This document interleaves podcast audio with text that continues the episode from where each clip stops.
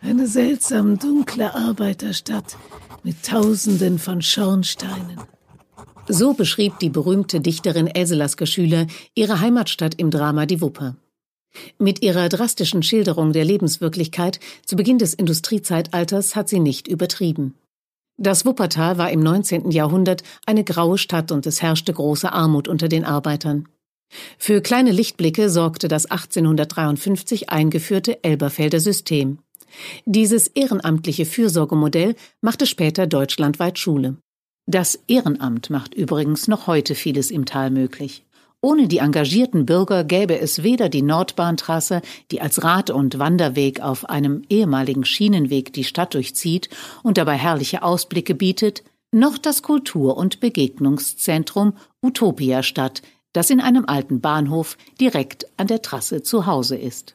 Düster ging es damals auch am Arrenberg hier unter uns zu. Heute ist das Viertel als in weiten Teilen klimaneutrales Quartier ein Beispiel dafür, dass die alten Narben der Industrialisierung verheilen.